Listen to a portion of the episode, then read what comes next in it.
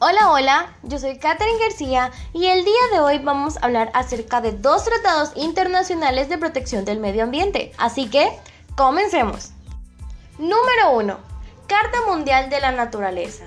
En su sesión, el 28 de octubre de 1982, la Asamblea General de las Naciones Unidas aprobó la Carta Mundial de la Naturaleza, dando así un paso importante para la adopción de principios de respeto a la naturaleza.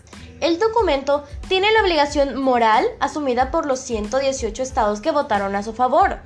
Tiene sus orígenes en la Estrategia Mundial de Conservación de la Naturaleza, con el apoyo del Programa de las Naciones Unidas para el Medio Ambiente y del Fondo Mundial para la Naturaleza.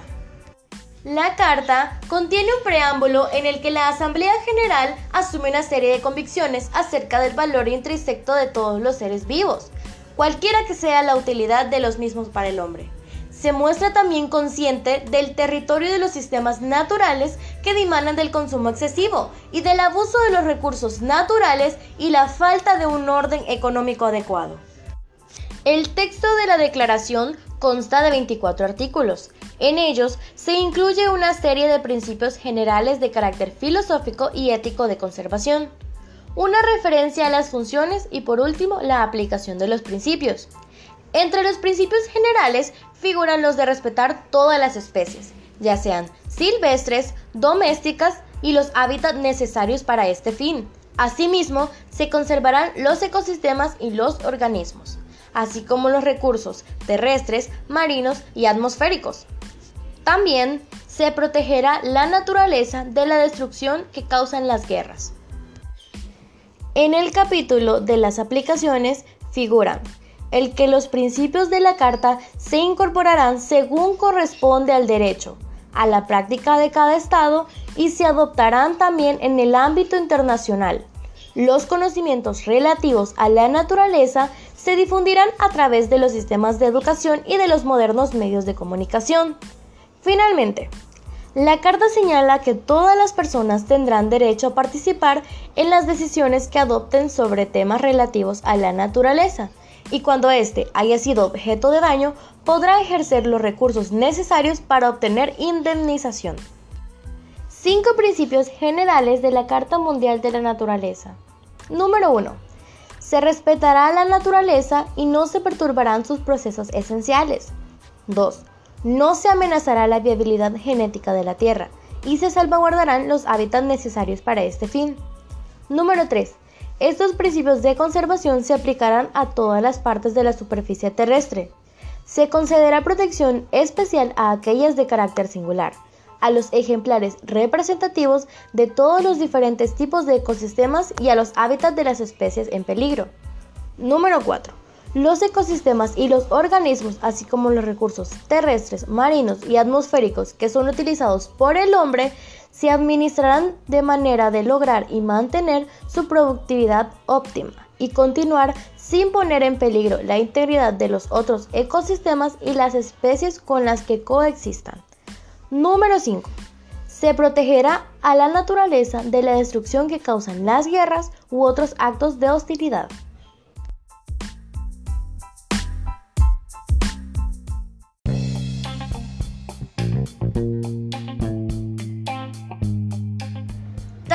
Número 2. El Convenio de Estocolmo. Este fue creado contra los contaminantes orgánicos persistentes, mejores conocidos como COP. Es un acuerdo internacional que regula el tratamiento de las sustancias tóxicas. Fue firmado el 23 de mayo de 2001 en Estocolmo y entró en vigor el 17 de mayo de 2004. Inicialmente, el convenio regulaba solo 12 productos químicos. Estos incluían los producidos intencionalmente, tales como pesticidas, PCB, dioxidas y furanos. Actualmente hay 184 países que han ratificado el convenio. Este, auspiciado por el Programa de las Naciones Unidas para el Medio Ambiente, ha sido el resultado de largos años de negociación para obtener compromisos legales de los países que obligue de manera urgente la eliminación de los COP. Contenidos del convenio. Eliminación. El anexo A del tratado establece la eliminación de la producción y el uso de las siguientes sustancias químicas. Aldrin, clordano, dieldrina, endrina, heptacloro, hexacloroveceno, mirex, toxafeno y PCBS. El anexo B establece las restricciones en la producción y el uso del DDT con el objetivo último de la eliminación, permitiéndose, entre tanto, únicamente para el control de vectores de enfermedades infecciosas, como por ejemplo la malaria. Se insta el desarrollo de la investigación e implementación de alternativas al DDT, que sean seguras, efectivas y accesibles económicamente. Además, cada parte debe tomar medidas para regular con el objetivo de prevenir la producción y uso de nuevos COP. Planes de aplicación.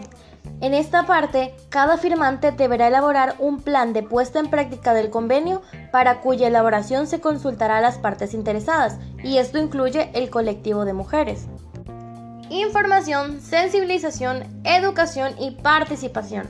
En esta parte se promoverá y facilitará campañas de sensibilización dirigidas al público y esto incluye mujeres, niños y personas menos instruidas sobre los COP. Se les mostrará los efectos sobre la salud, el medio ambiente y sobre sus alternativas. Se promoverá la capacitación de los trabajadores y del personal científico, docente, técnico y directivo. Asimismo, también se va a facilitar la participación pública en el tratamiento del tema y en la elaboración de respuestas adecuadas. Esto incluyendo la posibilidad de hacer aportaciones en el plano nacional acerca de la aplicación del convenio. Se va a velar porque el público tenga acceso a la información pública y que ésta se mantenga actualizada. Y se considera que toda información que tenga relación con la salud humana y el medio ambiente no será confidencial cada parte designará un Centro Nacional de Coordinación para el intercambio de información respecto a la reducción o eliminación de los COP y de sus alternativas.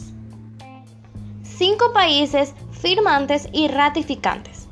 Número 1. España, el 23 de mayo de 2001. Número 2. El Salvador, el 30 de julio de 2001. Número 3. Estados Unidos, el 23 de mayo de 2001. Número 4.